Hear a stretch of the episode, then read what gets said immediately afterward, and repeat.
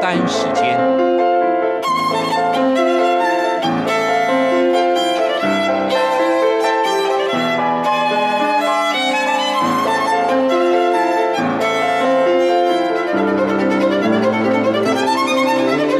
由天安门学生运动领袖王丹主讲。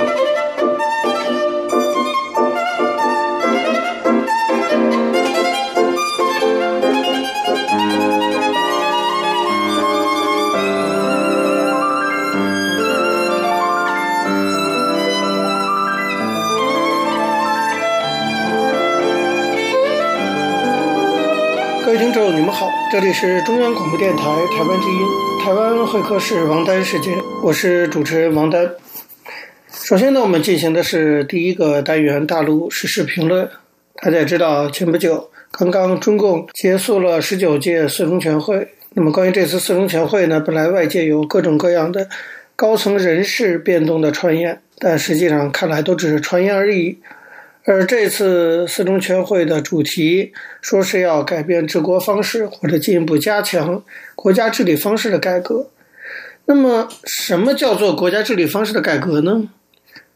说白了，其实就是强调所谓的东西南北中党领导一切，就是进一步加强中共对中国社会、政治、经济、文化、教育等等方面的全面的控制。那么这样的控制呢，过去主要体现在政治上啊，但是现在我们看到，其实，在经济领域，啊，这个所谓的十九届四中全会的精神也得到了进一步的贯彻，那就是加强党的领导。那么这里呢，有一个事例可以给大家举出来，那就是在十月二十三号的时候，中国的中纪委和国家监察委主办的《中国纪检监察报》。这个报可非同小可，它等于是中国纪律检查系统非常权威的官方媒体。那么这个报纸啊，发表了一篇啊，可以说非常引人注目的报道。这篇报道的题目叫做《独立王国的覆灭》。我之所以说这篇报道引人注目啊，是因为这篇报道的矛头指向是一家被认为出了政治问题的国有企业。这在过去可是少见的，因为过去。矛头指向的都是贪污腐败的官员啊，出了政治问题的这些政府机关。现在是说出了政治问题的经济单位，这当然是比较少见的事。那么根据报道，二零零七年经过多次重组，成为北京隆达轻工控股公司所属的北京隆达印刷包装集团的下属企业的一家工厂，这家工厂叫做北京涉氏制板厂。那么这家工厂的厂长王强啊，他因为不满上级单位就是印包集团的党委，把工厂制板厂的党支部划归印包集团下属的物业公司党委来管理的决定，所以两千零七年开始呢，他就以厂务公开、民主管理八个字及探索职工自治作为借口，召开职工大会，选举产生了企业管理委员会和企业监督委员会。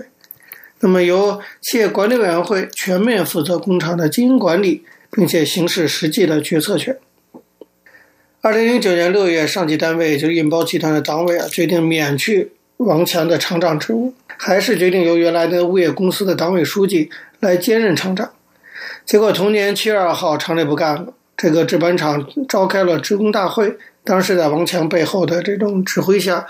公然的罢免了这位由上级任命空降下来的党委书记的厂长职务，决定还是由原来的管委会和监委会负责日常管理工作。那么就是这么一起事件啊，其实你看已经是二零零七年到现在啊，已经十二年前的事情了。现在突然被挖出来，被报纸指为这是一家北京国企旗下工厂，脱离党的领导和监督长达八年。擅自推进改革，实行自治，甚至罢免母企任命厂长，俨然独立王国的事件，变成了这样的一起政治事件了。对这个事件上升到了中纪委这个层次，中纪委批评说，上级党委纪委不仅回避问题，甚至不断的妥协。报道说，这是一起典型的违反政治纪律和组织纪律的案件。那么处罚的结果是，原厂长王强被开除了党籍，四个上级党组织和十三名相关的领导人被追责，受到了不同程度的处分，那么这份纪检报还配发了一篇评论，在评论中说，在坚持党的领导这个大是大非的问题上，各级党组织及其负责人一定要时刻保持政治上的清醒、思想上的坚定和行动上的自觉。那么显然，把这个一个厂子的这个领导权归属，已经变成一个大是大非的问题了。应该说啊，其实类似的关于工厂生产的决策权的争议，不是什么罕见的问题。那么有关职工自治这样的提法，也曾经得到过官方的鼓励、承认和支持。但是这一次以这么高的媒体报道的规格提出这个问题。甚至用了“独立王国”这样的词，大家要知道，这个词可是文革时期常用的一个话，这是毛泽东说彭真指挥下的北京市委的词，相当的有文革色彩。那么这样的一种政治上纲上线，使得北京设施制板厂的事件具有了强烈的政治讯号的性质。所谓的“杀鸡给猴看”呀，它所传达出来的政治讯号就是，中共将要进一步加强党在经济领域中的权威领导。其实这样的趋势，我们早已经在私营经济领域中看到迅猛发展起来了。前段时间，马云、马化腾等中国民营经济的代表人物纷纷表态说要退休或者离开最高的职位，这已经让外界议论纷纷了。二零一八年十一月，易利达、中金环境、普路通和康达新材料等八家民营上市公司变身国资控股。卖身国资的原因，据说是大股东股权高比例质押以后，业绩下滑、债台高筑等压力下，工厂和企业被迫寻求资金解套。但其实，不管原因为何，实际的结果就是伊利达实控人，那么兼主要的控方变为了浙江省的国资委，中金环境的实控人变成了无锡市的国资委，普路通的实控人变成了广州市人民政府。实际上，就是国家的权力哈，已经进入到私有企业中，成了实际的控股人。据统计啊，在二零一八年前三个季度里，一共呢大概有十几家民营企业宣布把控股权转让给国有资产，而这个数字在二零一八年十月一个月就有八家，足见啊这个趋势发展非常的迅猛，而且是中共当局可以说有组织、有步骤的安排进行的。如果说这些政治权力介入的迹象，从以上这些例子来看，还只是停留在国家对于民营企业的插手上的话，那么这一次北京涉事制板厂的事件，代表着这样的整顿已经进入了国有企业的领域。也就是说，中共绝不允许国有企业摆脱他所谓的党的领导。众所周知，二零一二年习近平上台以来，在政治上，他一再强调的，就是党领导一切。这当然是完全沿袭毛泽东的治国思虑。二零二二年以来，中共的各种做法，无非就是进一步的、千方百计的强化中共对中国社会各个领域、各个方面的全面的控制。所以现在开始强化党在经济领域不可挑战的领导地位，说起来也是合乎逻辑，并不令人意外的。我们可以。非常肯定的预测，那么未来中国政治发展的一个主要的特点，将是党的领导在不同领域的进一步的不断的强化。这也是这次十九届四中全会的召开所安排部署的下一步的政治动作。好，各位听众，由于时间关系，讲到这里，我们休息一下，马上回来进行下一个单元。我曾经问个不休。你何时跟我走？可你却总是笑我一无所有。我要给你我的追求，还有我的自由。可你却总是笑我一无所有。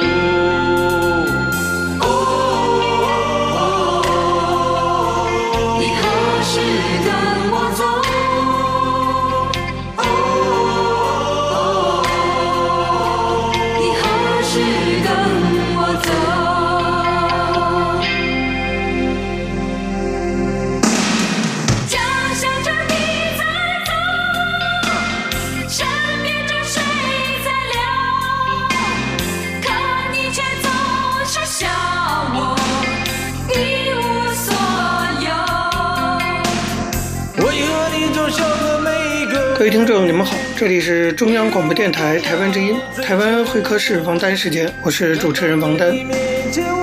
我们接下来进行的是历史回顾专栏，在这个专栏中呢，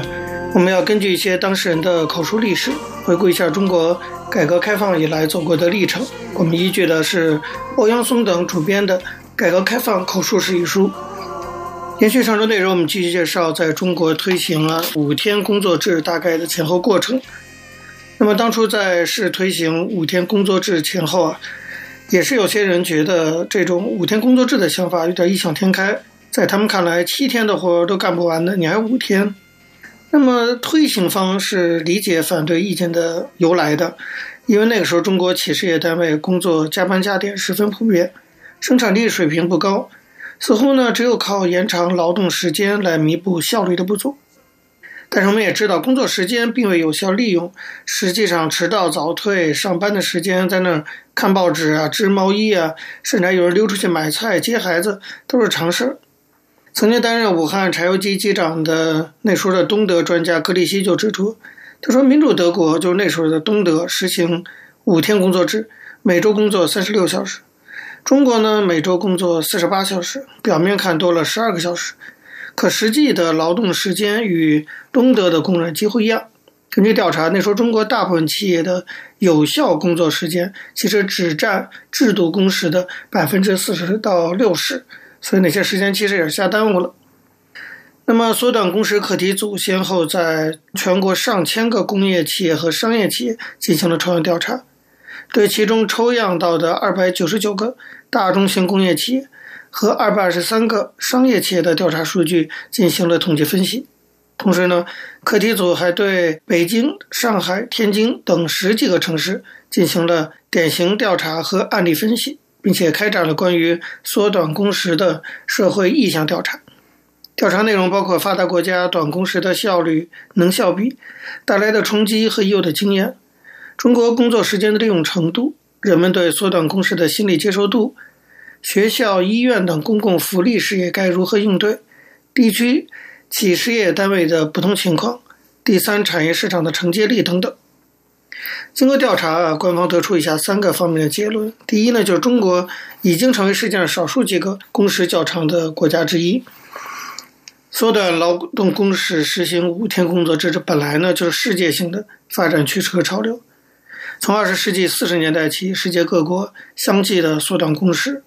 到七十年代，世界各国已普遍实现了五天工作制，而且普遍实行了年带薪休假制，并通过各种不同的方式继续的缩短劳动工时。那么我们都知道，美国现在已经有四天工作制了哈，像欧洲一些国家已经将每人平均工时都减少到一千八百五十个小时，甚至更少，像法国减少到一千六百五十个小时等等。八十年代的时候，中国劳动者的法定工时量是两千四百四十八个小时。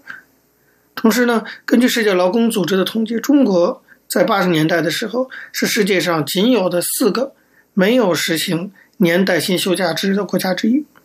如果中国实行五天工作制，法定年工时减到两千零三十二小时，并且按照发展中国家的一般水平确定每年二十天的带薪休假，那么。中国劳动者的年工时量都仍然还是超过发达国家一个半月以上，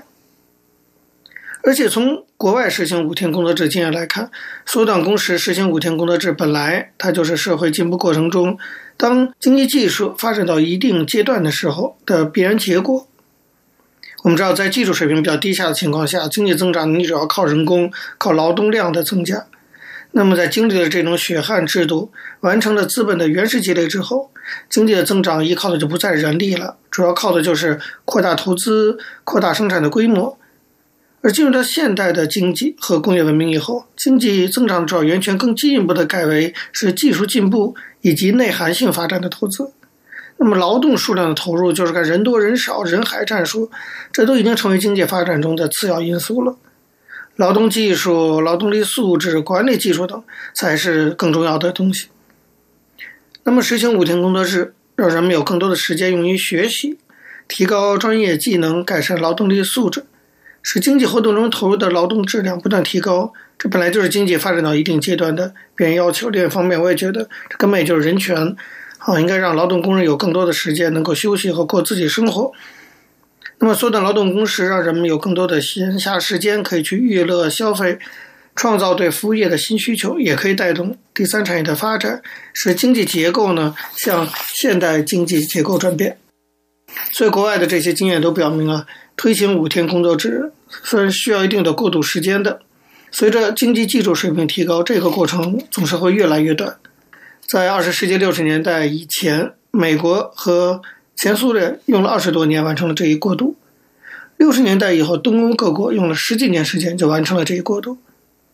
八十年代的中国，以当时的经济技术水平来看，已经超过了东欧国家六十年代水平。从这点上看，如果中国立即着手缩短劳动工时，那么在两千年以前，全国实现五天工作制是绝对可以做得到的。第二点来说呢，其实中国具有缩短工时和实行五天工作制的现实的条件已经具备了。我们知道，要实行五天工作制，你不可避免的就要回答一系列的社会经济问题，比如说中国目前经济活动中所投入的劳动工时是不是够用？那么减少工时会不会使经济指标下降？减少劳动工时以后，社会活动将发生怎样的变化？增加了闲暇时间以后，你的社会服务设施能不能够支撑得了？以及人们是不是会利用新增闲暇时间进行学习和从事有利于经济社会发展的活动等等？这些问题其实都是一个国家能不能实行五天工作制的关键所在。那当然也是中国推行五天工作制的一个必要的条件。那么，在国务院就五天工作制进行的典型调查案例分析中，相关的研究人员发现。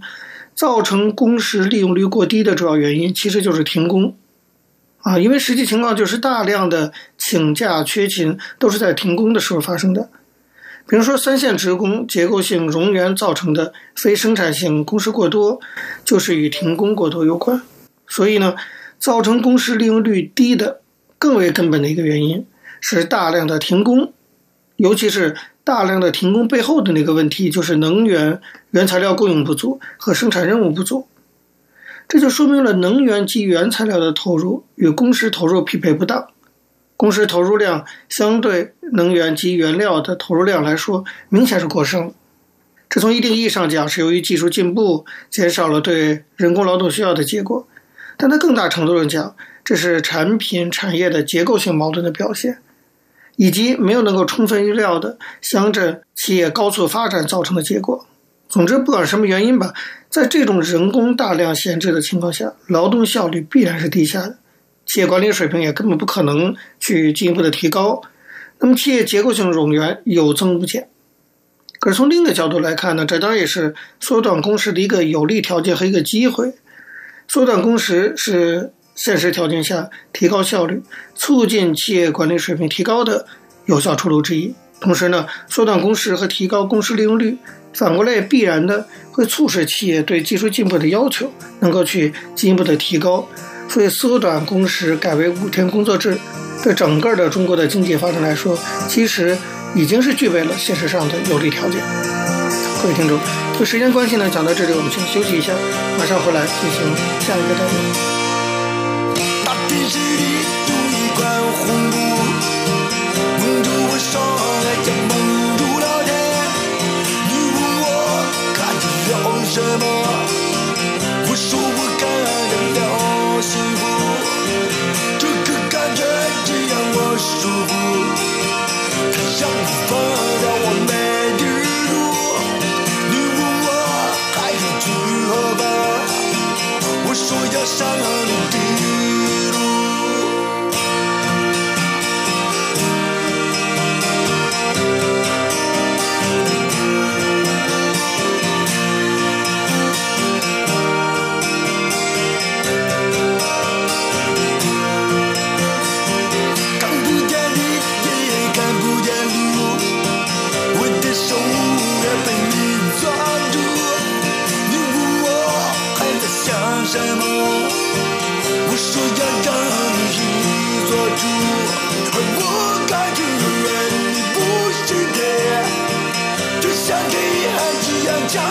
各位听众，你们好，这里是中央广播电台台湾之音，台湾会客室王丹时间，我是主持人王丹。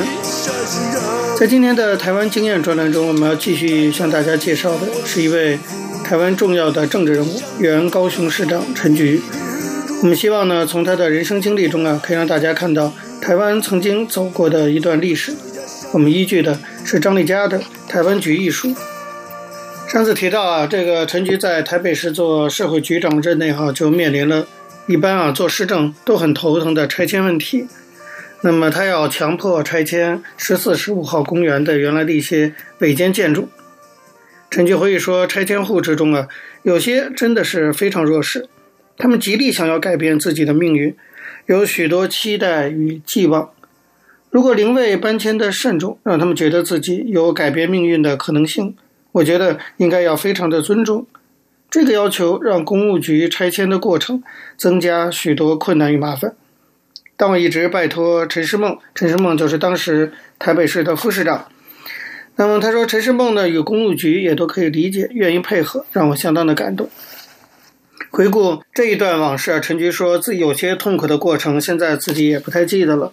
但他后来永远不会忘记的是，就是他的那些同仁们，他们每天晚上要忙到十一点多，还要继续开会讨论，来模仿。当时可能出现的情况，讨论访视贫困户的状况，那么每个住户安置的需求等等。在这个过程中，社工员内心有一些不平，有些境遇啊，分明不是最弱势的，却因为外界的压力、媒体的大幅报道，因为是十四、十五号公园住户而优先获得安置。事后的报告书也显示，整个补偿措施花费了十一亿多新台币。那么拆迁过后，媒体才开始反省，整个社会竟然付出这么大代价。后来又过了一年多啊，陈水扁竞选台北市长连任，结果呢失败了，输给了马英九。其实当时陈水扁市长满意度很高，高达七成，但是由于整个的台北市的蓝绿的这个政治结构啊，那还是输掉了。那当然，陈菊也就不可能继续在社会局去工作了，所以他也没有实现所谓的就地重建的诉求。那么，以台大城乡所为首那些学者，后来也没有特别的去苛求后来的市长马英九。陈菊想想就说，那些社会改造的学者后来突然听不到声音了，仿佛同一件事，特定学者用不同的标准在要求，这是我无法理解的事情。那么，当然了解台湾的人都知道，台大城乡所其实是政治上来讲是比较偏蓝的这样一个学术机构，所以陈局才有这样的感慨。其实呢，在整个执政的绿色执政的过程哈，这只是困难的一部分而已。有那些坚持政治人物应该重视自己的承诺的人，像陈菊这样的人，面对这样的政治，当然就会感慨良多。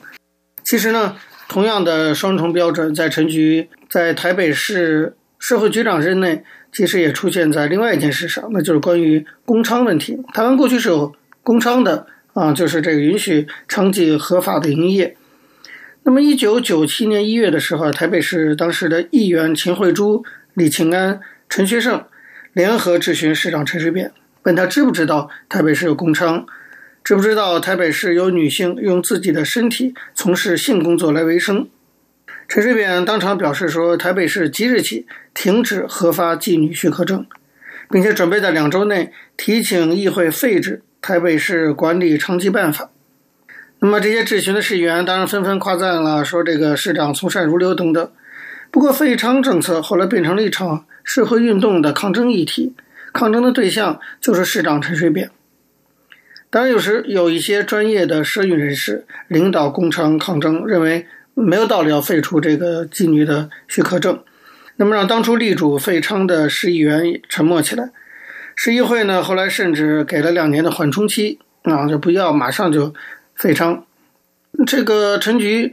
在社会局长任内正好直接，这又是他主管的这个范围。他说，娼妓政策原本呢就是值得讨论的社会议题，女性的身体究竟可不可以作为商品，或者女性从娼也是工作权的范畴，是不是？这些都还有待讨论。陈军说，但我当时感觉到，真正理性的探讨其实是很欠缺的，到了最后，仿佛变成只是要斗争陈水扁的一个理由而已。那么负责管理工娼的呢是台北市的警察局，但是台北社会局视他们为弱势女性，也思考如何辅导就这些工商能够转业。外界看到的是工商自救会如影随形追着陈水扁抗争的场面，可是外界不知道的是，有些不想再从长的人，接受社会局协助转换工作，甚至私下与陈水扁见面，愿意接受辅导的这些特殊境遇的妇女，后来都转接到不同的单位，还有人写信给陈局说他们的心声和他们的境况等等。台北市的工商制度啊，一直到二零零一年三月二十七号正式走入历史。那个时候，市长马英九说：“市政府依法行政，没有人像当年追着阿扁那样冲着马英九进行抗争。似乎这个议题的对抗，那也是因人而设的。这就是台北市特殊的这种政治蓝绿结构导致的结果。多年以后，陈菊后来在劳委会工作，啊，那么也遇到当年转接就业的特殊境遇妇女，就当年的工伤。他们现在虽然薪水不多，至少呢不必再去担心子女知道自己的职业。”过去那些事情虽然都已经过去了，陈军呢还是为他们保守秘密，默默地关照着他们。后来陈军离开老委会的时候，在送行的队伍里都还看到，就是曾经找过他的那位啊，原来是工商，后来转接到不同行业的人。可见这个政策的影响哈还是很深远的。那么时间进入到两千年啊，回归到两千年，两千年台湾发生了非常大的政治上的变化，就是代表民进党的陈水扁当选总统，台湾实现了。政党轮替，那么终结了国民党独大的这种政治生态。那么陈水扁当了总统之后呢，陈菊很快被延揽进入内阁，担任了劳动委员会的主任委员。那么就等于进入到部长级的这个层次。那么他的这个执政的历练，原来还都是在地方上，现在到了中央这个层次。陈菊在劳委会一共待了五年多，这五年多呢，行政院院长换了好几个，先是唐飞，后来是。张俊雄，然后游锡坤，后来又是谢长廷，四位行政院长。那么，甭管行政院长换不换，陈菊本人在劳委会的位置上，都是用勤奋执着的态度推动很多重要的劳工政策。那么，比较少为人知道的哈，就是说，他至少四度与内政部部长职务其实擦肩而过。啊，本来有四次的机会能够当更大的一个部会内政部的部长，但他都没有当上。事情怎么回事呢？就说民进党首度取得中央执政权，陈水扁一开始选择了国民党的唐飞来组阁。那么在新的内阁中，谁适合担任被视为第一大部的内政部的部长的这个位置，在民间和媒体有不同的讨论和猜测。实际上，陈水扁曾经亲口向周遭的一些人说，说他认为陈菊是最合适的内政部部长人选。不过最后这个位子给了张博雅。有朋友问为什么？陈水扁说陈菊是自己人，什么都可以做了。那么，所以意思是说，有些位置呢，当然还是要安抚一下其他的人。这是陈菊第一次跟内政部部长的这个重要的位置擦肩而过的原因。好，各位听众，由于节目时间的关系，今天的台湾会客室王丹时间到这边结束了。非常感谢您的收听。如果各位听众对我们的节目有任何的指教，可以写信到台湾台北市北安路五十五号王丹收。或者发电子邮件信箱到八九六四 @rti dot org dot tw 给我，我是王丹，下次同一时间再见。没有烟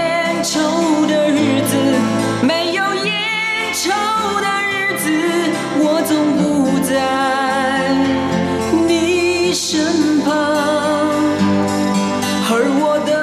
心里一直以你为我的唯一的唯一的一份希望。